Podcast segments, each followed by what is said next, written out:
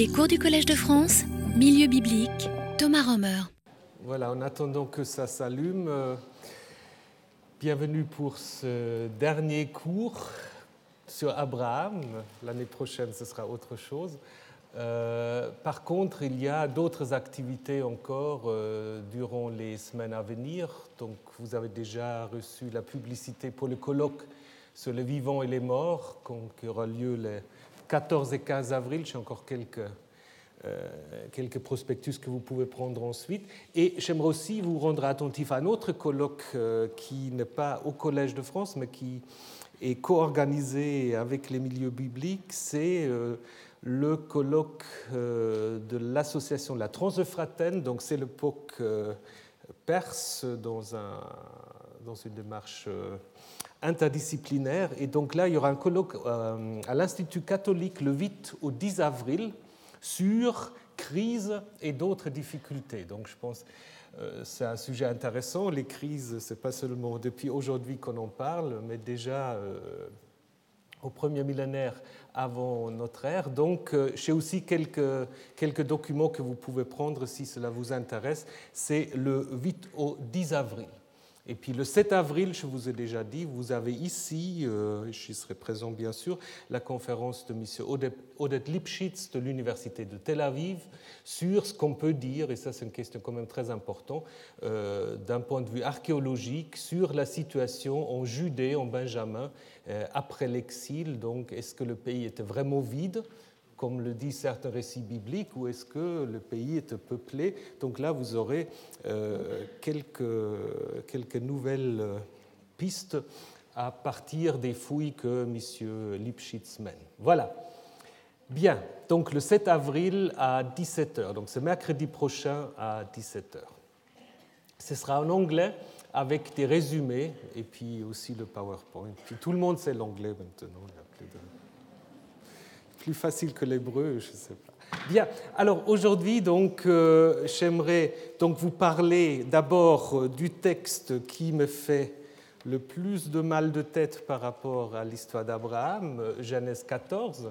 Vous avez reçu déjà la semaine dernière les traductions de Genèse 14 et aujourd'hui on vous a distribué d'autres traductions qui concernent les chapitres 23, 24 et 25 on ne pourra pas tout faire dans le détail, mais je, tâcherai quand même de vous donner quelques, quelques, informations aussi. Donc pour le moment, donc nous avons besoin en fait euh, de Genèse 14. Genèse 14, donc un texte très curieux, euh, comme vous allez le découvrir tout de suite. Il arriva au jour d'Amraphel, roi de Shinéar, donc de Babylone, Arioch, roi d'Elassar, Kedorloamer, roi d'Elam, et Tidéal, roi de Goïm, ou roi des nations simplement, qu'il fit la guerre à Béra, roi de Sodome, à Birsha, roi de Gomorre, à Shinav, roi d'Adma, et Shem Eved, probablement Emved au lieu de Emer dans le texte hébreu, roi de Tsevouim, et au roi de Bela, qui est à Tsoar. Ceux-ci, dans leur totalité, s'allièrent et allèrent ou se rendirent dans la vallée des Sidim, c'est-à-dire la mer du sel. Durant douze ans, ils avaient servi Kedorlaomer, mais la treizième année, ils étaient révoltés. La quatorzième année, Kedorlaomer s'était mis en route ainsi que le roi qui était avec lui. Ils bâtirent, les Réphaïm à Ashtaroth Karnaïm, les Ouzim à Ham et les Émim à Shavekiriataïm. Et le Horite dans leurs montagnes, c'est-à-dire Seir, jusqu'à El Paran, qui est près du désert. Contrairement au nom précédent, là, le horite, c'est au singulier en hébreu le horite. Alors, El signifiant euh, chaîne ou terebinte. Il revint et allèrent à En Mishpat, qu'on peut traduire par source du jugement, c'est-à-dire Kadesh. Ils frappèrent toute la campagne de l'Amalécite et aussi l'Amorite habitant Chatzatzon Tamar, ce qui signifie gravier palmier. Alors le roi de Sodome sortit, ainsi que le roi de Gomorre, le roi d'Adma, le roi de Tsevouim et le roi de Béla, qui est Tsoar. Ils se mirent en formation pour leur faire la guerre dans la vallée des Sidim.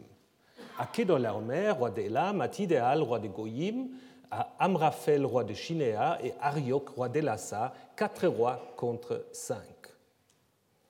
La vallée des Sidim comportait des puits, des puits de bitume, Le roi de Sodome et le roi de Gomorre s'enfuirent et y tombèrent. ceux qui restèrent s'étaient enfuis déjà dans la montagne. Ils, donc les vainqueurs, prirent toutes les richesses de Sodome et de Gomorre et toute leur nourriture et s'en allèrent. Ils prirent Lot et ses richesses, le fils du frère d'Abraham, et s'en allèrent. Lui habitait à Sodome. Un rescapé vint informer Abraham, l'hébreu, qui habitait au chêne de Mamré, donc il faudrait là aussi lire au chêne, donc pas le pluriel mais le singulier, c'est une petite faute dans votre feuille, au chêne de Mamré, l'Amorite, le frère d'Eshkol et le frère d'Aner. Ils étaient les alliés euh, d'Abraham. Abraham entendit que son frère avait été fait prisonnier et mobilisa ses vassaux, nés dans sa maison. 318, et mena la poursuite jusqu'à Dan. Il se repartit contre eux la nuit, lui et ses serviteurs, et les frappa. Il les poursuivit jusqu'à Choba, qui est au nord de Damas. Il ramena toutes les richesses, il avait également ramené Lot, son frère et ses richesses, ainsi que les femmes et le clan, donc le reste du clan. Le roi de Sodome sortit à sa rencontre, on se demande comment il sort, il est déjà tombé dans le, euh, bitume. le roi de Sodome sortit à sa rencontre après sa victoire contre Kedorlaomer et le roi qui était avec lui vers la vallée de Chavé, c'est la vallée du roi. Quant à Melchisedec, le roi de Chalem, il avait apporté du pain et du vin, lui était prêtre de El Elion. Il le bénit et dit Béni soit Abraham par El Elion, créateur du ciel et de la terre. Béni soit Elion qui a livré tes ennemis dans ta main. Et Abraham lui, lui donna la dîme de tout. Le roi de Sodome dit à Abraham Donne-moi des êtres vivants et les richesses, prends-les pour toi. Abraham dit au roi de Sodome Je lève ma main vers Yahvé, El Elion, créateur du ciel et de la terre. Donc, euh, dans certains manuscrits, vous n'avez pas Yahvé, mais seulement El Elion, créateur du ciel et de la terre, que je sois maudit si je prends un fil ou une lanière de sandales ou si je prends quoi que ce soit de ce qui est à toi. Tu ne diras pas, c'est moi qui a rendu Abraham prospère. Rien pour moi, sauf ce qu'ont mangé les jeunes gens et la part des hommes qui sont allés avec moi, Aner, Eshkol et Mamré, eux, ils prendront leur part. Voilà. Donc, euh, si si Genèse 22 est l'épisode euh, le plus connu de l'histoire d'Abraham, Genèse 14 est sans doute l'histoire la plus obscure de cette histoire. Je ne sais pas si vous avez compris quelque chose. Euh, il y a beaucoup de noms, et puis on va le patriarche impliquer dans une sorte de guerre mondiale, guerre qui concerne l'ensemble, pas seulement du Levant, mais aussi de la Mésopotamie, et il apparaît dans euh, cette histoire comme l'égal des grands rois euh, qui portent des noms curieux. Il y a deux rencontres à la fin. Il y a une rencontre avec euh, le roi de Sodome, qui réapparaît tout d'un coup, et un autre roi très mystérieux, donc le roi de Chalem, Melchisedec, qui a eu une histoire de réception assez importante. Je vais vous en dire quelques mots. Donc, le contexte en amont, euh, avec ce qui précède, l'histoire est liée par la figure de Lot, la figure de Lot euh, dont on parle au chapitre précédent, dont Abraham se sépare, et aussi par Mamré, dont Abraham s'installe à la fin de l'histoire de la séparation entre Lot et euh, Abraham. En aval, euh, c'est surtout les liens avec Genèse 15 dont nous avons déjà parlé, la figure royale d'Abraham, les 318 hommes et le nom d'Eliezer dont nous avons déjà parlé, euh, l'histoire du butin dont parle Dieu au début du chapitre 15. Donc 15 apparemment euh, poursuit quelques idées de Genèse 14. Par contre, après, on n'a pas l'impression qu'il y a des liens avec cette histoire, parce que quand on raconte l'histoire de Sodome et Gomorre, que l'auteur de ce texte probablement connaît déjà, mais quand on lit l'histoire de Sodome et Gomorre, on n'entend plus parler d'un roi à Sodome. Hein. Le roi à Sodome, bah, il, est présent ici, mais pas en Genèse 18, 19. Donc, euh, apparemment, c'est une histoire tout à fait particulière euh, qui euh, a-t-il été oui, probablement quand même rédigé pour donner une suite à 13, mais dont on ne sait pas encore très bien quelle était l'idée de celui qui l'a rédigé hein, ça, je pense, on peut encore faire un concours pour trouver la réponse. Je vous donnerai quelques pistes, mais euh, d'abord quelques particularités de ce récit. D'abord des particularités tout à fait statistiques. Sur 288 mots, 90 mots sont des noms propres. Je pense que ça, euh, euh, c'est un pourcentage que vous trouvez dans aucun autre texte, à part évidemment des listes généalogiques. N'est-ce pas? Si vous avez des listes généalogiques, il n'y a que des noms propres. Mais dans une narration, n'est-ce pas, avoir un tiers des noms propres, c'est quand même quelque chose d'assez euh, assez intrigant. Ensuite, c'est un texte qui est conservé de ce qu'on appelle l'apocryphe de la Genèse, donc texte trouvé à Qumran, euh, on a déjà parlé l'année dernière parce que ce texte-là euh, préserve en fait euh, le début de l'histoire d'Abraham, sa descente en Égypte, sa séparation avec Lot, et le tout début du chapitre 15 avec le chapitre 14. Là aussi, le chapitre 14 a une particularité, parce que si vous regardez les autres textes de la Bible qui sont euh, conservés dans cet apocryphe de la Genèse, euh, les euh, correspondances littéraires concernent 20 à 30% Pour Genèse 14, les correspondances sont de 50% Alors ça peut être le fait des noms propres, mais les noms propres souvent sont, sont changés, mais ça peut être aussi le fait que, apparemment, ceux qui avaient ce texte devant eux ils ne savaient pas très bien comment ils pouvaient le résumer. Donc euh, ils étaient un peu intrigués. Donc je pense qu'ils étaient euh, en fait plutôt, ils avaient plutôt tendance de le transmettre tel qu'il l'avait. Il l'avait peut-être pas exactement comme dans le texte hébreu. Donc c'est un texte tout à fait important pour comprendre notre texte. Et c'est pour cela vous avez aussi reçu euh, la semaine dernière une feuille avec le texte l'apocryphe de la Genèse, donc que vous pouvez en fait comparer. Alors, la structure globale, grosso modo, on peut dire qu'il y a trois ou quatre grands parties. La première partie, c'est donc euh, cette guerre mondiale où des rois de la Mésopotamie s'attaquent à des rois cananéens, euh, qui se termine avec la défaite des rois de Sodome et Gomorre. Des autres rois, on n'en parle plus. Alors, ce qu'il faut euh, mentionner là, tout de suite, c'est que dans cette première partie, Abraham est totalement absent. On ne parle pas du tout d'Abraham dans cette histoire. Donc si vous avez que ce verset-là, vous ne verrez même pas pourquoi en fait euh, ce texte fait partie de l'histoire d'Abraham. Ensuite, il y a une deuxième partie qui concerne la libération de Lot, qui est kidnappé par euh, la coalition mésopotamienne et qui ensuite est libéré par Abraham, ce qui fait le lien avec l'histoire d'Abraham. Et finalement, euh, deux rencontres qui sont imbriquées l'une dans l'autre, donc la rencontre entre le roi de Sodome et euh, la rencontre entre Abimelech, qui interrompt en fait la rencontre avec le roi de Chalem. Si on regarde la première partie encore un peu plus en détail, euh, cette guerre entre les rois mésopotamiens et les rois cananéens qui encadre un peu le récit est en fait interrompue par une autre campagne des rois mésopotamiens contre différents peuples du Levant. Tout un coup, on parle des, des Réphaïm, des Émim, etc., dont on ne parle plus du tout euh, dans la suite. Donc, euh, ça ne facilite pas la de l'ensemble. Bien. Alors, qu'est-ce qu'on peut dire maintenant par rapport à la provenance d'un tel récit? Qu'est-ce qu'on peut imaginer? Traditionnellement, on, distingue en fait trois parties. Ça, c'est assez logique. Un premier rapport de guerre dont les premiers, euh, premiers versets sont Abraham. Un récit, plutôt un récit de sauveur qui est assez proche d'un style que vous trouvez dans les livres des juges, n'est-ce pas? Où tout d'un coup un juge euh, euh, est, est, investi avec une mission de sauver quelqu'un de son clan, etc. Donc là, Abraham agit un peu comme un juge.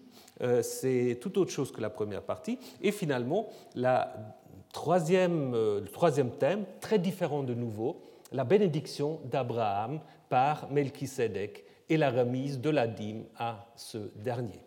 Et il n'est pas impossible, et beaucoup, de, beaucoup d'auteurs hum, l'ont imaginé, que euh, ces trois parties reflètent peut-être aussi trois étapes euh, dans l'histoire du texte. Hein, que ce n'est pas écrit d'un seul trait, mais que nous avons là trois étapes dans l'histoire du texte. Alors, l'étape la plus ancienne est peut-être ce rapport de guerre. Alors, il y a des gens qui ont même pensé, il faudrait demander à M. Durand ce qu'il en pense, que ce texte est tellement bizarre que c'est une traduction en hébreu d'un ancien texte en cunéiforme. Parce que ça commence par euh, euh, en séjour, et ça correspond un peu euh, à l'acadien Enuma, Enuma Elish, n'est-ce pas, en séjour. Alors, mais est-ce que c'est suffisant pour, pour postuler ça Il n'y a pas d'autre argument. On n'a pas encore trouvé la tablette qui serait l'original à partir duquel on aurait copié. Si on trouvait la tablette, ce serait autre chose, mais je vous parie, on ne trouvera jamais. Par contre, ce qui est vrai, c'est que ce texte a beaucoup de, proximité avec les inscriptions royales du Proche-Orient ancien. Alors ça, certainement. Hein, euh, où on a souvent l'énumération des ennemis, la mention du tribut, la révolte, la date des campagnes punitives du roi d'Assyrie ou de Babylone, euh, la dévastation des villes, la notice des rois battus et leur fuite. Donc tout ça est tout à fait comparable. Hein. Et euh, souvent, ces récits sont à la première personne, mais pas exclusivement. Là, je vous ai mis euh, une chronique babylonienne euh, qui, en fait, relate un conflit entre le roi d'Assyrie, le roi d'Akkad, en fait, et le roi d'Assyrie, le roi d'Akkad, Babylone, et en fait, où on trouve, grosso modo, les mêmes choses. La révolte, la campagne punitive, la dévastation de la ville, la soumission du vaincu et la fuite des autres. Donc, euh, vous pouvez lire ça en détail euh, sur euh, le site où je vais mettre ces textes. Donc, on peut en effet imaginer que l'auteur de ce premier rapport de guerre connaissait ces textes du Proche-Orient ancien. Alors, à quel moment, quand a-t-il écrit cela? Là, il y a eu toutes sortes de spéculations euh, je ne vais pas aller dans les détails. Il y en a un qui, a fait très fort, c'est un dénommé Rupert, qui a fait un grand commentaire sur la Genèse, qui, est très précis, qui a dit en fait, c'est un récit qui a été euh, écrit pour mettre en garde le roi d'Ézéchias contre les Assyriens. Parce qu'il a dit, ce qui est là derrière, c'est en 738, euh, le royaume d'Israël est devenu vassal d'Assyrie se révolter en 725, 13 ans, et puis ensuite a été vaincu par le roi d'Assyrie et a perdu son autonomie. Mais alors, donc, il faudrait dire que le roi de Sodome, c'est le symbole du roi d'Israël. Le roi de Gomorre, là, il est déjà plus embêté. Il dit ça peut être le roi de Damas, qui était l'allié de Et après, les autres noms, on ne sait pas quoi en faire. Donc là, on, prend en fait une seule euh, correspondance, à savoir les 12 ans, mais les 12 ans, vous le savez tous, c'est quand même un chiffre un peu symbolique, euh, pour essayer de fixer ça. C'est presque, euh, ça va pas plaire, mais c'est presque rabbinique comme idée, n'est-ce pas? Alors là, je dirais là, l'historico-critique rejoint le rabbinique avec cette idée que euh, tout doit correspondre à quelque chose de précis. Donc je ne suis pas du tout convaincu par cela. je pense, par contre, on peut dire que euh, nous avons euh, dans ce texte une sorte presque de, de, travail d'écolier. C'est un texte indépendant, on le voit très bien, parce qu'au verset 10, je vous ai déjà dit, le roi de Sodome tombe dans son puits, après il réapparaît. Et puis, on parle déjà de Tsoar. Alors, Tsoar est nommé par Lot bien plus tard. On présuppose déjà euh, les Amalécites, alors que euh, la naissance d'Amalek n'est relatée que au chapitre 25, si je me souviens bien, ou 36, je crois 36. Donc euh, tout cela montre en fait que nous sommes donc d'abord dans un ensemble séparé. Donc on pourrait imaginer que à l'origine, euh, ces versets étaient couchés sur un petit rouleau sur lequel un scribe ou un apprenti scribe avait essayé d'imiter les inscriptions royales mésopotamiennes. Ça, je pense, on peut tout à fait imaginer ça. Vous pouvez même, si vous voulez faire la fiction vous pouvez même imaginer, c'était un des jeunes judéens qui était euh, parmi les scribes en exil en Mésopotamie et qui avait accès à la bibliothèque où il avait trouvé toutes ces inscriptions. Et puis son professeur lui a dit Maintenant, exercice, fais-moi une inscription royale, et puis euh, à quoi de, quoi tu te souviens hein? Et puis il a pu en effet fabriquer quelque chose comme ça. Donc je pense que l'auteur du texte actuel, a pu utiliser ce texte en le réarrangeant euh, de sorte qu'il puisse servir d'introduction à l'épisode du sauvetage euh, de Lot par Abraham. Et on va voir en effet qu'il a réarrangé le texte, euh, disons la première partie du texte, qui était plus court et peut-être aussi un peu différent. Alors, qu'est-ce qu'il a réarrangé? Il y a une première chose qu'on a observée. Là, c'est un peu difficile euh, l'après-midi, mais si vous prenez tous les noms des rois, vous voyez que Kedorlaomer, c'est le roi le plus important de la collection euh, mésopotamienne. Il est toujours mentionné, c'est le roi de Elam, le roi de Perse, hein, qui est toujours en première, sauf au verset 1. Au verset 1, c'est Amraphel qui est le premier. Alors, Maintenant, si on fait l'observation suivante, on voit pourquoi il y a eu ce changement. Si on fait cette observation, on peut d'abord voir que nous avons, en fait, si on regarde les, groupes qui interviennent dans cette histoire à côté d'Abraham, nous avons quatre entités. Nous avons les grands rois mésopotamiens, première. Nous avons ensuite les roitelets de Canaan, donc le roi de Sodome, Gomorre, etc. Et puis nous avons ces peuples battus euh, au verset 5 à 7, dont on ne sait pas très bien à quoi ils servent, et finalement, à la fin, Melchisedec. Maintenant, si vous prenez les listes de ces quatre personnes, de ces quatre groupes, et si vous prenez chaque fois le premier nom et la première lettre, vous obtiendrez cela, c'est-à-dire vous avez en fait une sorte d'acrostiche pour Avram, A-V-R-M, Avram. Donc, c'est peut-être une manière d'intégrer Avram déjà dans la première partie en la réarrangeant, en commençant pas avec Edola Omer, mais avec Amraphel, n'est-ce pas? Et ça signifie en fait pour celui qui a réarrangé le texte que finalement Avram est déjà bien présent dans l'histoire, même s'il n'est pas encore nommé. Donc, je pense, ça explique aussi pourquoi tout d'un coup euh, on a ce petit changement. Donc, je pense que euh, l'auteur qui a repris la liste, ou disons la liste, le petit rapport de guerre, a euh, changé cette liste. Il a aussi, probablement, c'est lui aussi qui a inséré ces versets 5 à 6 avec les Réphaïm, etc., parce qu'en en fait, il a repris ça du Deutéronome 2 parce qu'il lui fallait un R pour le Réphaïm et pour aussi montrer que tous ces peuples-là dont on parle, les Ouzim, les Émim, les Horites, tout ça en fait ils habitent où? Si on suit Deutéronome 2, bah, ils habitent tous dans le territoire de Lot. N'est-ce pas? Et comme on va parler après de la rapture de Lot, bah, il fallait montrer en fait euh, que c'est pas seulement Lot qui est concerné par, euh, euh, par cette guerre, mais par tous ceux qui habitaient dans cette terre. Donc je pense l'auteur a aussi intégré les versets 5 à 6 ou le verset 5 à 7. Là, on peut discuter. Donc pour résumer, euh, je dirais, on a donc d'abord ah oui, dernière chose, j'ai oublié, la rencontre avec Melchisedec, je pense en effet, euh, est clairement la dernière étape, puisqu'il interrompt en fait la rencontre avec le roi de euh, Sodome. Donc vous pouvez lire les versets 17 et 21 à 24 à la suite. Par contre, il y a le mot Elelion qui se trouve dans les deux et qui a certainement a été utilisé pour faire le lien. Je vous en dirai quelques mots euh, tout à l'heure. Alors, donc, pour résumer, la formation de 14, euh,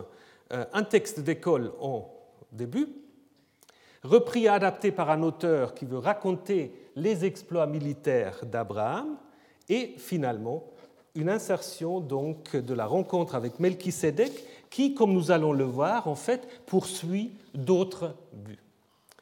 Alors maintenant, quelques remarques, mais ça aussi on aura pu passer toute l'année euh, sur les différents noms. Je ne vais pas vous infliger tous les noms, mais peut-être les noms les plus importants qui essayent, euh, ou disons, qui, nous indiquent quand même un certain nombre de choses sur le contexte. Alors, Amraphel, le premier, qui est Amraphel alors, on a souvent voulu identifier ce Amraphel avec euh, Amurabi. Mais même si vous ne connaissez pas l'acadien, vous voyez, ça correspond pas tout à fait. D'abord, c'est une fois Aleph, une fois Aïn, surtout le Lamed à la fin, le L à la fin, c'est un peu euh, bizarre. Ceci dit, il est vrai que l'auteur identifie ce roi à un roi de Babylone. Mais ça peut être du coup un nom euh, totalement artificiel qui est peut-être même influencé par un Assurbanipal, où il y a le L à la fin, n'est-ce pas? Donc c'est un nom construit. D'autres ont même dit, il y a peut-être un nom un peu péjoratif, puisque euh, en hébreu, Amraphel et Araphel, euh, qui veut dire obscurité, se prononcent presque de la même manière, n'est-ce pas? Donc on a peut-être en effet là euh, essayé de mettre ensemble plusieurs éléments pour créer un nom qui fait bien babylonien, mais qui finalement ne l'est pas dans la réalité. Ariok. Ariok. Alors là, il y a une hypothèse, il y a beaucoup d'hypothèses sur Ariok, je vous en livre quelques-uns. Alors c'est un nom probablement huarite, donc nom Euh, ne proviennent pas du Levant, qui est porté par un des, euh, fils du roi Zimrilim de Marie. Donc là, nous sommes dans le domaine de, M. Durand. Euh, on retrouve ce nom aussi dans le livre de Daniel, mais là où il est chef de garde du roi babylonien. Alors, M. Durand pense en effet que euh, était roi ou prince à Kalou ou Kala, qui est le Nimroud actuel, et qui aurait justement, était accusé euh, d'avoir pactisé euh, donc avec euh, l'ennemi élamite, donc là de Suse, et puis donc c'est Ariouk qui était ici à Nimrud, et donc en fait, à ce moment-là, il faudrait penser que Amraphel serait un roi Amutpa El, qui était roi à Katna, qui est aussi bien attesté ici, Katna, et qui était aussi connu pour ses sympathies pour les Élamites. Puisqu'on a les Élamites, on a Ariouk et euh, Amraphel, tous formant une coalition, il pourrait s'agir, selon euh, M. Durand, euh, simplement d'un souvenir de cette coalition euh, qui se perpétuait et qui on connaissait encore au moment au 8e, 7e siècle où Kala est devenu part de l'empire assyrien. C'est une hypothèse, une autre vient de Pierre Grelot, qui part en fait une inscription bilingue beaucoup plus récente, où on trouve un Ariokès, araméen, grec, Ariokès, qui est probablement un nom perse, et qui veut simplement dire l'arien l'arien. Alors si ça a un nom euh, inventé, c'est aussi une possibilité. Comme il est roi de alors roi d'Elassar, Elassar ça peut être soit Larsa, euh, Larsa ici, donc euh, pas trop loin de Our et de Uruk, ou, comme dit M. Durand, Larissa peut être aussi le nom pour Nemrod, puisque euh, c'est encore attesté par Xénophone euh, comme nom de Kalou. Ou alors, solution peut-être la plus simple, c'est que Elassar, c'est simplement la translittération d'un mot assyrien, Al-Shari, la ville du roi.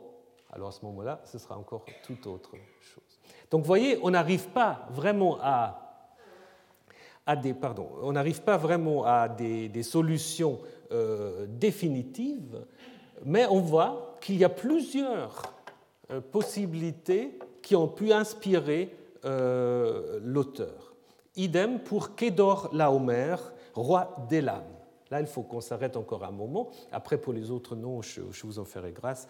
Euh, mais Kedolaomer, c'est le roi d'Elam. Alors ça, c'est déjà important, parce que Elam étant donc euh, un empire à l'est d'Akkad euh, du troisième millénaire jusqu'à son intégration dans l'empire perse. Hein. Et puis ça devient ensuite, dans la Bible souvent, simplement un nom, un nom pour désigner les Perses. Donc si vous avez Elam dans la Bible, ça peut être les Perses. Et vu, euh, vu la position privilégiée importante de euh, ce Kedor Laomer, qui porte un, titre tout à fait, un nom tout à fait euh, euh élamite, hein, donc Koudour, beaucoup de rois, le nom de roi commence comme ça, Koudour protecteur, et Larama, qui est le nom d'une déesse. donc, Elam peut simplement signifier l'Empire perse. Hein. Et donc, euh, ce sera en fait une indication en fait que euh, ce texte vient de l'Empire perse. Il y a peut-être même la possibilité que les tablettes, avant qu'on les appelait les tablettes Kedolaomer, maintenant on les appelle les tablettes Spartoli, c'est le nom de l'acheteur qui, qui, les a achetées, qui se trouve au British Museum, euh, ont servi presque de, euh, de modèle à ce texte, puisqu'ils parlent eux aussi d'une guerre de quatre rois contre Babylone. Hein, on aura peut-être là des choses tout à fait euh, comparables. Euh, ça concerne aussi Tidéal, où on sait que c'est un nom royal hittite, Toutalia, il y a plusieurs rois qui portent ce nom. dans les textes Spartoli, on trouve un Tutuhula, hein, tout à fait comparable. Hein, là, vous avez une image. Donc, qui a pu influencer en fait ce quatrième roi. Donc, si vous prenez maintenant ces quatre empires qu'on a au début du texte, vous avez Babylone. Alors après Elassa, est-ce que c'est Ashur Elam, la Perse, et ensuite euh, les Hittites, les Goyim ou déjà les Grecs.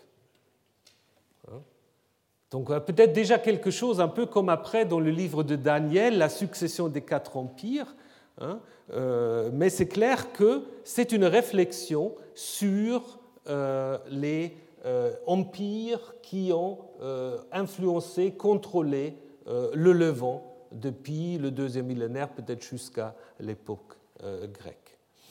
On pourra même se poser la question, si on part de Genèse 13, 14, où le pays qu'Abraham doit parcourir, ça commence avec le nord, le sud, l'est et l'ouest. Hein, si on suit cette logique-là, on pourrait imaginer que Shinéar sera le nord, Elassar, l'Arsa, donc le sud, Elam, l'est, et Goyim, l'ouest. C'est possible aussi. Mais de toute manière, je pense en effet que ce qu'on peut affirmer, c'est la position privilégiée de Kedalamer, à mon avis, une bonne indication que c'est un texte de l'époque perse et que c'est aussi un texte qui réfléchit sur les grands empires qui ont toujours essayé de contrôler le Levant. Et donc on va y revenir. Par contre, les rois cananéens, ça c'est très vite vu, euh, les rois cananéens, ils ont simplement été repris à partir de Deutéronome 29-22, euh, où vous avez déjà les quatre lieux, Sodome, Gomorre, Adma et Tseboïm, euh, donc quatre lieux qui ont été détruits euh, selon ces traditions. Nous avons déjà parlé de ce texte lorsque nous avons parlé de Sodome et Gomorre. Donc là, vous avez les quatre lieux auxquels on en ajoute un cinquième. Et les noms des rois, vous allez voir, c'est très vite vu.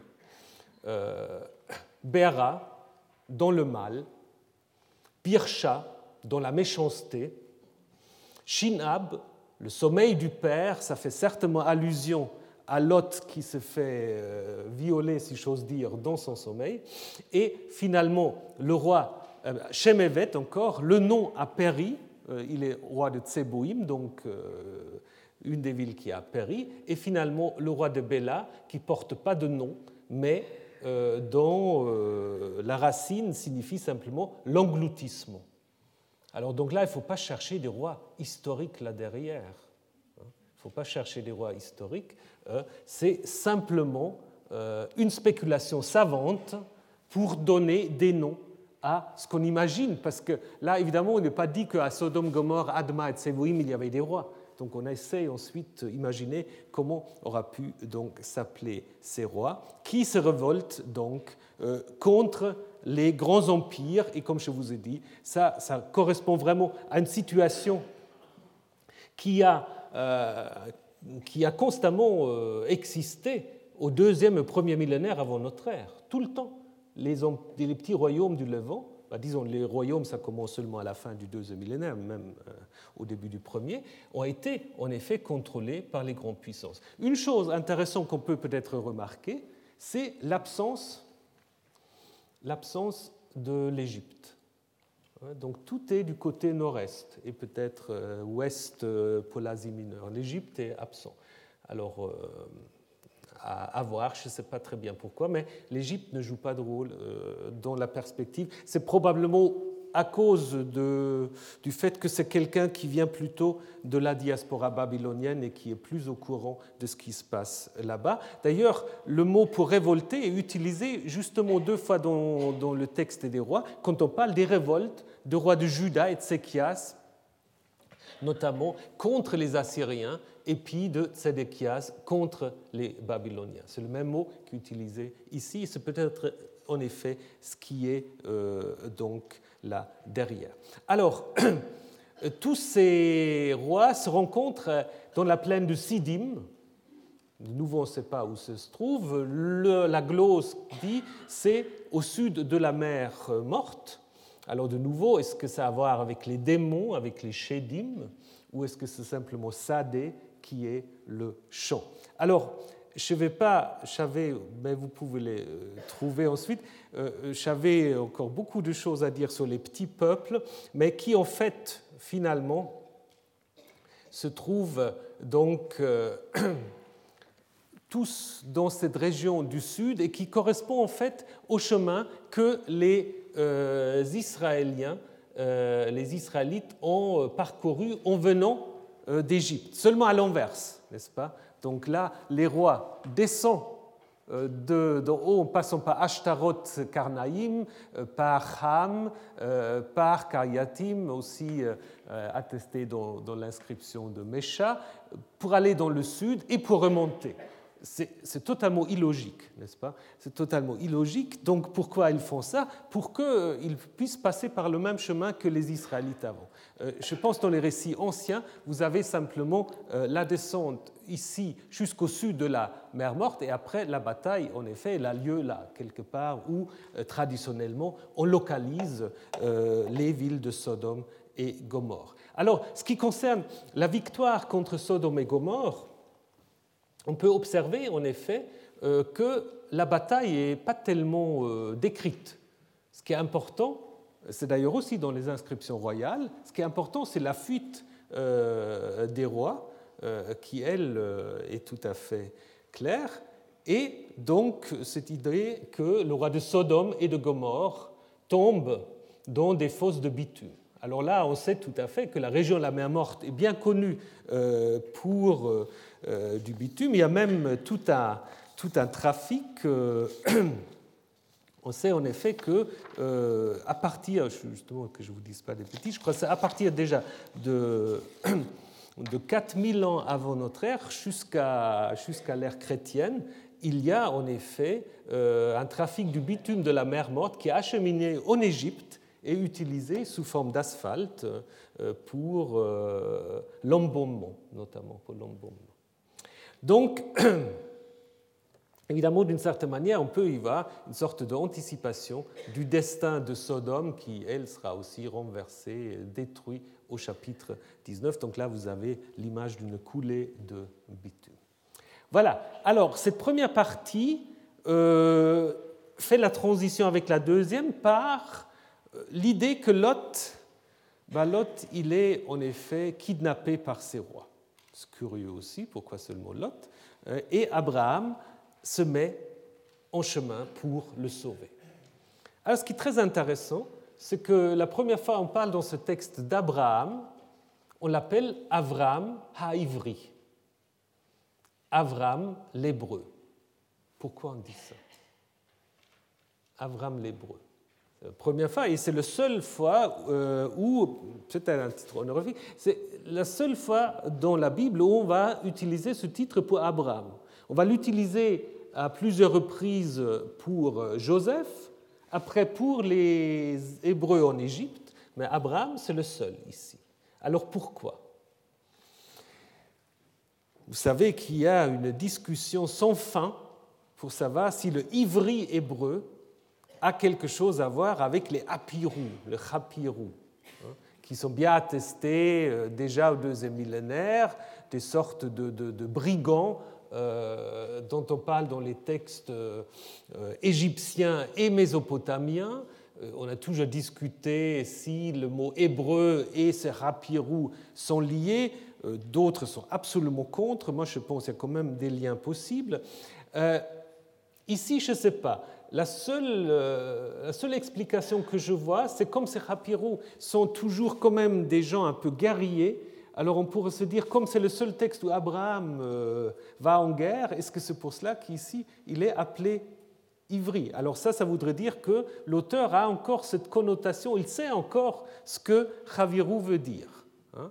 Ou alors, une autre piste, ce serait de dire en fait que c'est plutôt un terme déjà théologique comme l'utilise par exemple Jonas, un livre qui peut être écrit un peu à la même époque, où il dit Je suis hébreu et je crains Yahvé, le Dieu du ciel, qui a fait la mer et la terre. Ce qui est intéressant, qu'après, Abraham va justement rencontrer un Dieu dont on va dire aussi créateur du ciel et de la terre, assez proche en fait de la, de la confession euh, qu'on a ici chez Jonas. Donc il y a peut-être un lien aussi avec, euh, avec Jonas. Mais d'une certaine manière, ce qu'on peut dire, c'est que Abraham apparaît ici comme le proto-israélite par excellence, n'est-ce pas? Donc c'est avec Abraham ici que euh, le peuple hébreu commence, mais commence aussi d'une manière qui anticipe un peu euh, aussi le livre des Maccabées, c'est-à-dire euh, c'est un peuple ou c'est l'ancêtre de, euh, des gens qui savent se défendre qui savent aussi prendre les armes,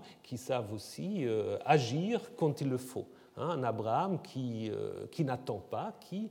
et puis vous avez vu, Dieu n'est pas encore intervenu dans cette histoire. D'ailleurs, c'est une histoire très profane d'une certaine manière. Hein. Dieu n'intervient pas directement, il intervient seulement dans la bénédiction après de Melchisedec. Donc Abraham, ici, c'est presque un roi, puisqu'il va mobiliser, il va mobiliser 318, pour le 318, peu importe le chiffre exact, mais pour mobiliser 300 hommes qui sont sous ses ordres, et si ces hommes ont tous des familles, on arrive à bien plus que 1000 personnes. Donc Abraham, ici, euh, en fait, et à la tête d'une armée. Les armées d'un Saül n'étaient pas plus grands. Donc ce n'est pas le petit Abraham nomade ici avec euh, ses deux serviteurs qui l'accompagnent quand il va sacrifier son fils. Hein. C'est un Abraham euh, royal, un Abraham chef de guerre qui euh, se met en route ici. Alors, Mamré fait allusion évidemment au chapitre précédent, mais Mamré ici c'est un nom propre. Hein, Mamré est considéré comme euh, le nom d'une personne qui habite euh, du côté de Hébron, comme Eshkol. Eshkol, c'est aussi une personnification ici, parce que quand on parle ailleurs dans la Bible de Eshkol, euh, c'est la vallée où on trouve les raisins, n'est-ce pas? Encore aujourd'hui, l'emblème de l'Office du tourisme israélien, donc les deux avec, avec la grappe de raisin, normalement, c'est en fait aussi un nom géographique. Ici, nom d'une personne, et finalement, Aner, Aner, personne ne sait d'où ça vient. Alors donc, du coup, j'ai une idée, mais peut-être elle est fausse. Peut-être l'auteur connaît aussi le grec, parce qu'en grec, aner veut simplement dire homme. Hein. Et donc, euh, s'il a voulu construire une triade, ben voilà, euh, il ne savait pas très bien, ben, prenons aner, n'importe quel homme. Ce qui fait de nouveau trois. Nous avons déjà vu l'importance de trois quand nous avons parlé de Genèse 18, où il y a les trois hommes qui viennent chez Abraham à Hébron il y a ces autres textes qui parlent des trois seigneurs à Hebron. Donc apparemment, il y a une tradition qu'il faudrait cerner, donc là aussi, travail à faire, qu'est-ce que c'est ces traditions sur ces trois? Est-ce que ces trois divinités qui étaient vénérées à Hebron, trois esprits, trois ancêtres, quelque chose avec les trois euh, Ça, c'est tout à fait clair. Donc Abraham va en effet euh, là euh, poursuivre ses attaquants jusqu'à Dan d'abord, qui est la frontière traditionnelle d'Israël du nord, là où il y a les sources du Jourdain, et puis jusqu'à Damas, jusqu'à Chova, euh, où il va donc ramener euh, Lot. D'abord, on va dire, il ramène les richesses, et Lot, on, le mentionne un peu en apposition, mais Abraham revient vainqueur. Et c'est là où euh, maintenant se met en place cette rencontre avec le roi de Sodome. Hein. le roi de Sodome, qui euh, en effet, on ne sait pas très bien comment il est sorti euh, depuis de Butim, donc, mais ça, c'était peut-être pas très important pour, pour le, narrateur. On ne sait pas très bien s'il a tout pris au sérieux dans cette histoire, le narrateur. on ne sait pas toujours très bien. Ce qui est important, c'est la négociation qu'il va avoir avec, avec ce roi de Sodome sur la question du butin. Parce que dans la logique, c'est que les rois mésopotamiens, ils sont partis en pillant évidemment euh, la région. Donc le roi de Sodome euh, vient et dit, mais en fait, euh, ils ont pris mes affaires. Bon, toi, tu les as battus, donc tu as droit à quelque chose. Donc la proposition du, du roi de, de Sodome, elle est la suivante. Toi, tu prends tous les biens matériels, moi, je garde les nefesh, c'est-à-dire les vivants, donc tous les êtres vivants. Et qu'est-ce qu'il y a là derrière? C'est assez intéressant. Et là, on voit que l'auteur avait en tête déjà la suite de l'histoire. Parce que la proposition, elle tourne évidemment autour aussi de Lot. Parce que Lot est un être vivant, Lot habite à Sodome, et donc, malgré la libération par Abraham, Lot va appartenir d'une certaine manière à Sodome jusqu'à la destruction de la ville. Hein. Donc c'est une réflexion aussi sur le destin de Lot, euh, qui en effet, malgré sa libération, reste quand même affilé à Sodome. D'autant plus que Abraham va tout céder en fait à, au roi de Sodome. Hein. Donc là, ce roi de Sodome, évidemment, il contraste bien sûr aussi avec ce roi de Chalem qui intervient maintenant, qui interrompt en fait cette histoire. Tout d'un coup, on ne sait pas d'où il vient, et en hébreu d'ailleurs, c'est fait euh, avec une forme verbale qui présuppose presque une sorte d'antériorité, tout d'un coup, on va apparaître le roi Melchisédek. Hein? Melchisédek qui apporte du pain et du vin. Alors, pain et vin, euh, ce n'est pas, encore euh, la Sainte Seine, mais enfin, euh, pain et vin, euh, c'est symbolique pour ce qu'on offre en hospitalité. Et il est un peu, si vous prenez ces textes du Deutéronome 23, qui sont très qui est très en opposition aux Ammonites, aux Moabites, parce qu'il dit ils n'ont pas, ils sont pas venus au devant de vous avec du pain et de l'eau sur le chemin lorsque vous êtes sortis d'Égypte. Donc là, il dépasse encore ça parce qu'il apporte du vin et pas seulement de l'eau. Donc euh, il, euh, il, fait acte euh, d'hospitalité. Et il, est, il a une double fonction. D'abord, son nom, Sédek est mon roi. Melchisédek, c'est comme Adonisédek, c'est un autre nom. Donc Sédek, apparemment, c'est une divinité hein, que, que ce roi, en fait, au service de laquelle ce roi se trouve, si on prend le roi. Ou alors, il y a déjà, si vous voulez, une autre signification, qu'on pense plus tellement à Tzedek comme nom propre, mais à Tzedaka euh, donc la justice, n'est-ce pas? La justice et, mon roi, euh, c'est possible. Euh, c'est un nom, en effet, qui joue là-dessus, hein. bien que peut-être traditionnellement c'est un nom propre. Je pense que pour le narrateur, il y a déjà cette idée de tzedaka, de justice, qui est derrière. Et on dit en fait qu'il est roi et prêtre à Chalem, Chalem qui est évidemment Jérusalem. Hein, qui est évidemment Jérusalem, euh, comme on peut le voir dans le psaume 76, où Chalem est mis en parallèle avec Sion. Maintenant, il est aussi prêtre de El Elion. Il est prêtre de El Elion. Alors, Elion, c'est un nom bien attesté euh, dans les textes euh, phéniciens euh, peut-être aussi à Ougarit, mais là c'est moins clair. Donc c'est le nom d'une divinité du Levant, attesté au premier millénaire, très souvent utilisé de manière seule dans la Bible. Hein. Et souvent dans la Bible on parle de Elion, ou souvent on suppose probablement que c'est déjà un titre pour Yahvé. Elion veut dire le très haut, hein, la racine Allah montée, donc Elion le très haut.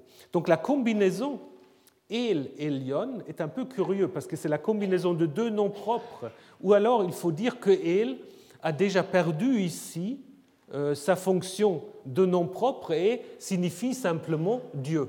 Donc ça, c'est aussi possible. Et Elion, on le trouve seulement ici et une deuxième fois dans un psaume, au psaume 78.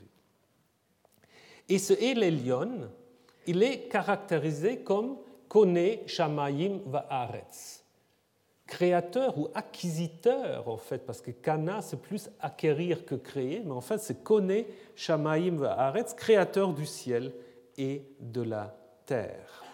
Donc, une expression qui évoque quelques inscriptions de Darius, des inscriptions perses.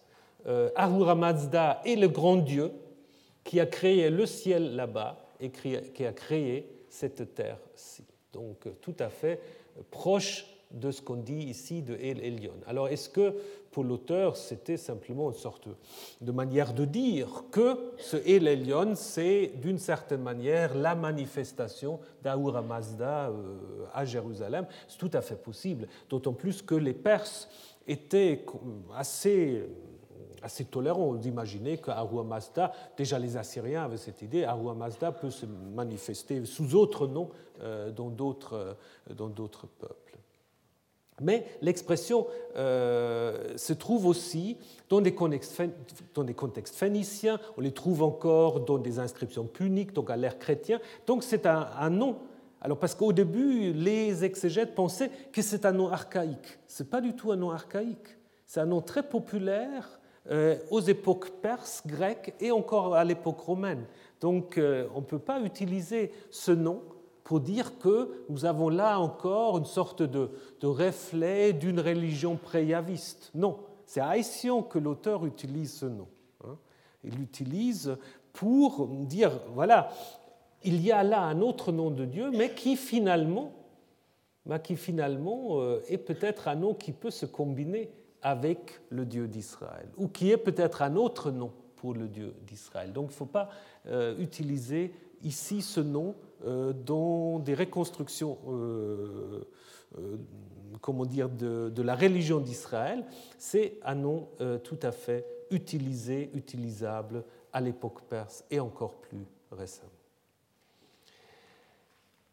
Quelle est la fonction de ce Melchisédek il, est, il a une double fonction, roi et prêtre. Et ça, c'est exactement ce qui correspond à la revendication des grands prêtres à l'époque perse. Pas? À l'époque perse, en fait, qu'est-ce qui se passe dans le judaïsme naissant? On se détache d'une certaine manière du pouvoir politique en ce qui concerne la politique extérieure, puisqu'on est intégré dans l'Empire perse, après on sera intégré dans l'Empire hellénistique, l'Empire romain. Donc, euh, par contre, il y a toujours la question qui gère les affaires intérieures? Et là, le grand prêtre revendique en fait euh, cela.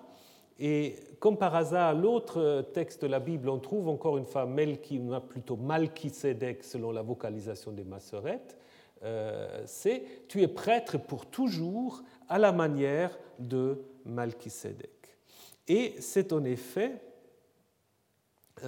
sans doute derrière là se trouve une revendication politique du grand prêtre de l'époque post-exilique. Et quand on va encore plus loin, on voit en effet que les Asmonéens, les Asmonéens qui ont réussi pour un moment euh, bon, assez bref, et puis est-ce qu'ils ont vraiment réussi? Ça, c'est une autre question, parce qu'ils étaient quand même toujours un peu les vassaux des Romains, mais peu importe euh, cette histoire, mais ils avaient quand même euh, au moins la prétention d'avoir euh, bien qu'ils n'étaient pas de, descendance sacerdotale, ils avaient en fait la prétention d'être à la fois les grands prêtres et les rois.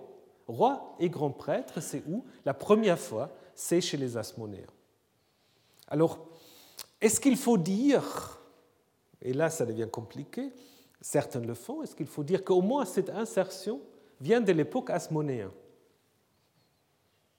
Ça pose un peu un problème euh, chronologique parce que si ça venait du deuxième siècle, il faudrait dire que la Septante n'existe pas encore à ce moment-là. Donc là, c'est toute une question euh, à partir de quand est-ce qu'il faut imaginer euh, traditionnellement, on dit la traduction grecque, c'est le IIIe siècle, mais ça dépend beaucoup euh, de, du crédit qu'on donne à cette lettre d'Aristeas. Euh, est-ce que c'est -ce c'est historique ou pas? Mais disons, c'est quand même un peu tard, à mon avis, pour imaginer encore ce texte. Mais enfin, l'autre idée, c'est plutôt que les Asmonéens se sont en fait accaparés, ils ont utilisé ce programme de Genèse 14 qui a pu être élaboré bien avant eux, disons à l'époque perse, et que les Asmonéens, en voyant ce texte, l'ont en effet euh, pris comme un texte identitaire, puisqu'on voit que, par exemple chez Flavius Joseph, on voit que les Asmonéens, ils portent en effet, euh, ils, se donnent ce titre de grand prêtre du Dieu très haut.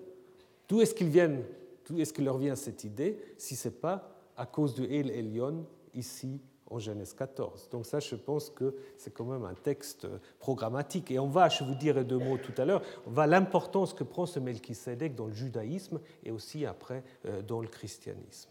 Ce qui est encore important à souligner, c'est la dîme. Hein la dîme, euh, coutume tout à fait courant, il faut bien payer le culte. Euh, donc voilà, dizaine, dixième.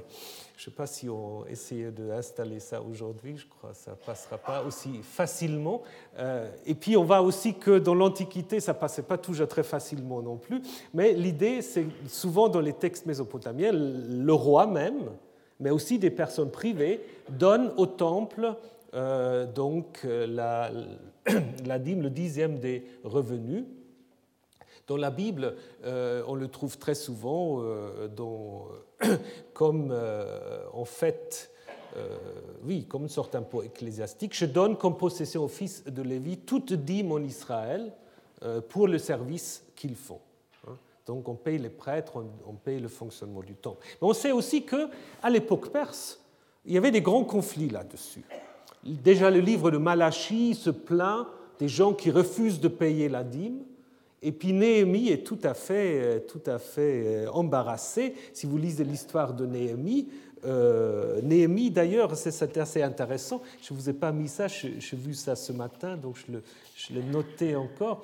Néhémie dit en fait qu'il, lui, n'est pas comme les mauvais gouverneurs qui exigent du peuple du pain et du vin du pain et du vin. C'est exactement ce qu'on dit ici euh, par Melchisedec. Et donc ça, c'est Néhémie 5 euh, au verset 15.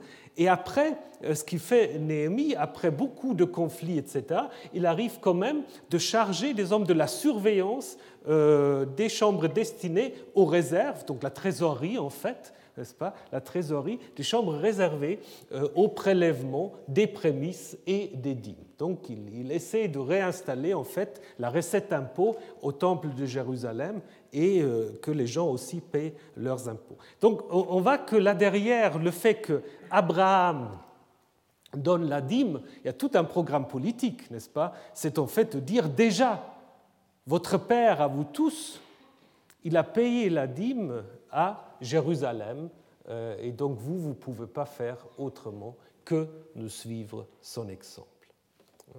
Melchisedec, je vous l'ai dit, a eu en effet une réception très importante dans, dans le judaïsme. À Qumran, il apparaît comme un personnage céleste qui qui participe euh, à la lutte finale contre Bélial et ses armées, qui après va juger les, méchants. Dans le Enoch-Slave, c'est aussi un livre compliqué parce qu'il a été retravaillé après par des chrétiens, mais dans le Enoch-Slave, euh, Melchisedec est né en fait, bah, comme Jésus, euh, son père d'une vierge, avant le déluge même. Donc euh, il, est enlevé au ciel pour passer le déluge. Après le déluge, il est renvoyé en fait sur terre, où il va fonder, avec l'appui d'Abraham, euh, la prêtrise à Jérusalem. Et c'est probablement ça ce qui a ensuite inspiré l'épître aux Hébreux, hein, qui, euh, dans le Nouveau Testament, présente Jésus comme étant grand prêtre à la manière de Melchisedec. Reprenons évidemment le psaume 110. Donc là, c'est très intéressant euh, parce que l'interprétation euh, de la prêtrise du sacerdoce de Jésus euh, dans l'Épître aux Hébreux est tout à fait dépendant de la tradition juive sur la figure de Melchisedec. Donc, finalement, la conclusion de l'histoire, on revient encore une fois excusez-moi, on revient encore une fois au roi de Sodome. Et là, c'est très intéressant parce que le roi de Sodome, qui veut partager le butin avec euh, Abraham, Abraham lui dit, je ne prends pas de cadeau. Abraham ne veut rien. Hein? Il ne veut rien. S'il y a quelque chose à obtenir, il faut le payer. Et c'est exactement ce qui va se passer en Genèse, là c'est une erreur, Genèse 23, pas Genèse 24, en Genèse 23, l'achat du tombeau de Sarah, bah, les gens veulent lui donner et Abraham dit non, je l'achète. En 2 Samuel 24, David qui découvre l'emplacement du temple, le propriétaire veut lui donner et David dit non, non, je ne le prends pas, je l'achète. Donc là aussi, derrière, il y a peut-être quand même aussi une préoccupation de l'époque perse euh, pour dire, en fait, ce que nous appartient, ce n'est pas des cadeaux, on l'a en effet, on l'a pris avec de l'argent, on a payé. C'est en effet pas cadeau, c'est bien acheté. Alors on peut aussi se poser la question si ce refus de, cadeau euh, peut aussi se, se comprendre un peu comme une contre-histoire à Genèse 12, puisqu'en Genèse 12, vous savez, quand Abraham était chez le Pharaon, alors là, elle avait pris, là, elle avait pris les cadeaux. Hein, elle n'avait pas, pas discuté. Hein. Donc là, peut-être on veut corriger aussi du coup un peu Genèse 12 en disant non, non, Abraham, il ne prend, pas, euh, prend pas des cadeaux, il, euh, il rend tout et il est très généreux parce que la seule chose qu'il exige, en fait, c'est que les gens de Hébron qui sont venus avec moi, alors eux, ils ont droit à leur chélek, à leur part. Hein? Donc là, peut-être c'est un Abraham tout à fait œcuménique parce qu'on sait qu'à l'époque perse, la région de Hébron était multiculturelle, si on ose dire, n'est-ce pas? Il y avait les Édomites, il y avait les Ismaélites, euh, il y avait des Juifs, des Judéens, donc c'était un peu un melting pot, n'est-ce pas? Et puis le fait qu'Abraham ici dit tous ceux qui sont venus avec moi, qui viennent de Mamré Hébron, alors eux, on leur donne leur part, c'est aussi de dire qu'on peut accepter en effet qu'on puisse cohabiter autour de Hébron.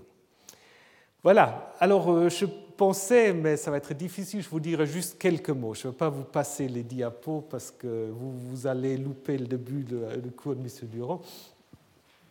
J'aimerais juste vous dire quand même quelques mots encore sur la fin. Sur la fin, euh, peut-être je mettrai quand même en route la chose, et puis mais ça ne prendra pas beaucoup de temps. Euh, sur la fin de l'histoire euh, d'Abraham. Vous avez les traductions des trois derniers chapitres. ce qui est important dans ces trois derniers chapitres, c'est en effet qu'on passe d'Abraham vers Isaac, d'abord avec deux récits. Le premier récit, c'est euh, euh, l'achat du, tombeau, n'est-ce pas euh, L'achat du tombeau, où en effet, bon, peu importe, on va pas, non, je ne vais pas vous mettre ça. Je vous montre simplement le tombeau. Voilà. Alors, l'achat du tombeau des patriarches, c'est très important parce que c'est raconté comment?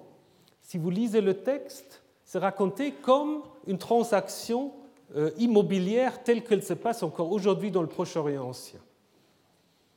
Abraham dit bah, Je veux acquérir chez vous, donc ce sont les Hétites, donc c'est le nom.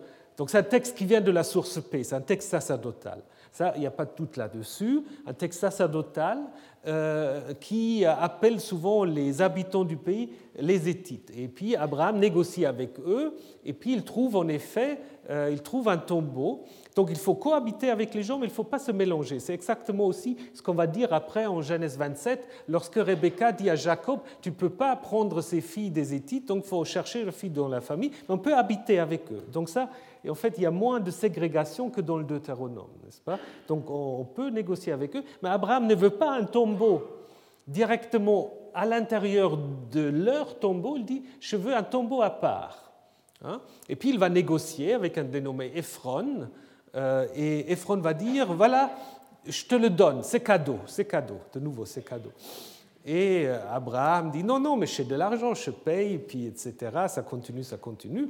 Et puis à la fin, euh, donc, Ephron dit, mais qu'est-ce que c'est 400 shekels euh, pour des amis que nous sommes? C'est exactement comme ça, j'ai assisté à des scènes comme ça, au moment où on se lève après avoir pris le thé, et puis, alors on, mentionne presque en passant, parce que c'est obscène, n'est-ce pas, de parler l'argent, donc on mentionne presque en passant euh, le prix, et puis l'affaire est conclue. D'ailleurs, assez cher, parce que 400 shekels, euh, Jérémie il achète un champ pour 17 shekels, hein, donc il fait meilleure affaire en Jérémie 32. Mais l'idée, c'est aussi de montrer que justement Abraham, pour Sarah, il est prêt de, donner ce qu'il faut. Euh, simplement, pourquoi on raconte cette histoire tellement en détail? Pourquoi on la raconte tellement en détail? Probablement, et de manière tout à fait profane, probablement pour des raisons un peu pédagogiques, parce qu'on sait que les tombeaux, jusqu'à aujourd'hui, euh, pensez à Toussaint, les tombeaux, bah, euh, c'est un lieu privilégié, on se rend pour vénérer les ancêtres, pour faire des libations, pour sacraliser les ancêtres. Et bah, vous n'avez qu'à penser à l'histoire de ce tombeau, qui lui en fait vient de Hérode. Disons, l'emplacement ancien, on ne sait pas. Ça, c'est Hérode qui, l'a mis là où, c'est maintenant. Euh, donc, ce que veut faire l'auteur sacerdotal, c'est raconter une histoire comme les auditeurs le connaissent, en disant Voyez comment ce tombeau a été, a vu le jour. Il n'y a pas sorte d'intervention divine, c'est Abraham qui l'a acheté. Donc c'est un tombeau certes important parce que tous les patriarches y sont, mais c'est un lieu tout à fait profane. Hein. c'est un lieu tout à fait profane.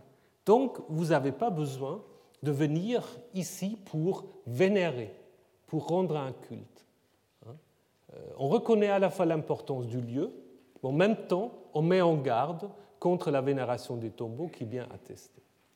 Ensuite, l'histoire de 24, ça c'est une autre histoire très curieuse, où en fait, on est dans le roman, c'est très très différent que, que toutes les autres histoires de nouveau, parce que c'est l'histoire la plus longue de l'histoire d'Abraham. Et si vous la lisez, parfois on, doit se forcer pour rester réveillé, parce que c'est très répétitif c'est très répétitif, le, serviteur est très bavard, il re-raconte encore une fois, et puis après il faut regarder les détails. Mais c'est un style un peu comme on le trouve déjà dans, la nouvelle de, Joseph, où Dieu n'intervient pas directement dans l'histoire non plus, où Dieu n'est présent que dans le discours des protagonistes. C'est déjà la théologie très moderne. En fait, tout le voyage se passe de manière... Euh, de manière euh, normale, c'est seulement le serviteur qui dit euh, Dieu a fait réussir le voyage, et puis le voyage, ça va être que Rebecca vient vers Isaac.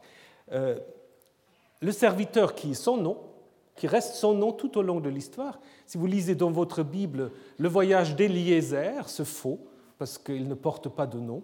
Hein. C'est le serviteur, même s'il se présente à Laban, il ne dit pas son nom, le serviteur part il est envoyé par Abraham Et il revient, mais Abraham n'est plus là. Il revient vers Isaac. Donc entre le début et la fin, Abraham a disparu de la circulation. Donc certains ont dit, mais entre-temps il est mort, mais dans l'histoire actuelle non, puisque dans l'histoire actuelle, la mort d'Abraham est relatée seulement au chapitre 25. Et ce qui est très très intéressant dans le chapitre 25, c'est que avant qu'il meure, et ça souvent on, l'oublie, avant qu'Abraham meure, il prend encore une femme. À 137 ans, il faut le faire. À 137 ans, cette femme, Ketura, Ketura lui donne encore euh, pas mal, euh, pas mal de descendants. Hein. pas mal de descendants. Euh, probablement, le nom de Ketura, c'est une pure invention parce que Ketura veut dire quoi? C'est l'encens. C'est l'encens. Et puis, si vous regardez après, euh, les noms Madian, Dédan, etc., ben, c'est tous en fait des populations qui habitent tout au long de la route de l'encens. En fait, ce qu'on veut dire en Genèse 25, que beaucoup de noms des tribus arabes qui contrôlent en fait euh, cette euh, route de l'encens, ils sont aussi de la descendance d'Abraham. Hein. et surtout un dénommé Madian, qui va lui aussi être à l'origine d'autres tribus. Madian, qui parfois est considéré comme hostile, euh, mais ici on va dire non, c'est un descendant d'Abraham. Pourquoi? Mais c'est tout simple parce que Moïse va épouser une femme madianite. Les madianites, ils ne peuvent pas être méchants. Il faut qu'ils descendent aussi, eux, d'Abraham. Et donc c'est avant qu'il qu meure, il va encore engendrer Madian. Et c'est seulement, en fait, ensuite que euh, il, meurt, euh, et là, en fait, euh, il meurt à 170, pardon, 175 ans. et puis, ce qui est intéressant aussi, à la fin de sa mort, on va raconter, en fait, comment les deux fils d'Abraham, Isaac et Ismaël, se retrouvent lors de l'enterrement de leur père, comme le feront plus tard Jacob et pardon, pas Jacob, Isaac et Ésaü, euh, non, Jacob et Ésaü pour Isaac. Donc là, il y a une faute. Donc Jacob et Ésaü pour euh, Isaac. Donc Ismaël pour paix, donc pour l'auteur sacerdotal, euh, Isaac et Ismaël sont voisins. Et donc, il n'y a pas de séparation stricte, contrairement à d'autres textes euh, où on parle de l'expulsion d'Ismaël. Ici, en fait, la mort d'Abraham à 175 ans, euh, on a essayé de, comprendre les âges d'Abraham, Isaac et Jacob. Euh, bon, il y a des calculs qu'on peut faire comme ça. On arrive toujours au chiffre 17, mais peu importe. je pense qu'il est important pour, pour cette fin de la vie d'Abraham que la fin d'Abraham, c'est aussi les retrouvailles de ces deux fils, disons les deux fils dont on parle beaucoup, puisqu'il y en a d'autres dont on parle moins, mais ces retrouvailles aussi des deux fils autour euh, du tombeau euh, où il va rejoindre Sarah. Voilà, c'est un peu rapide, mais vous pouvez relire ces textes qui sont toujours intéressants. Euh, voilà, notre parcours sur d'Abraham est donc terminé. Nous allons nous revoir pour le colloque et puis, si vous souhaitez, aussi pour la conférence de M. Lipschitz et puis euh, pour un autre cours euh, l'année prochaine. Alors, bah, bonne fête et puis à bientôt.